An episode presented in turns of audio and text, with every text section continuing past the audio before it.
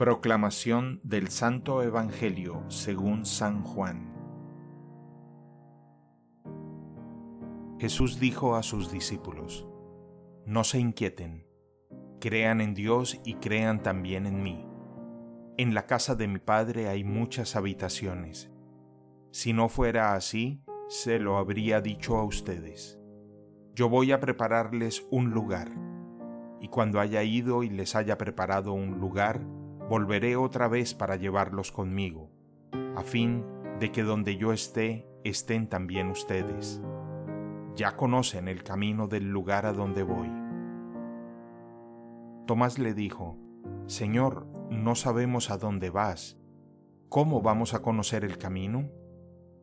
Jesús le respondió, Yo soy el camino, la verdad y la vida. Nadie va al Padre sino por mí.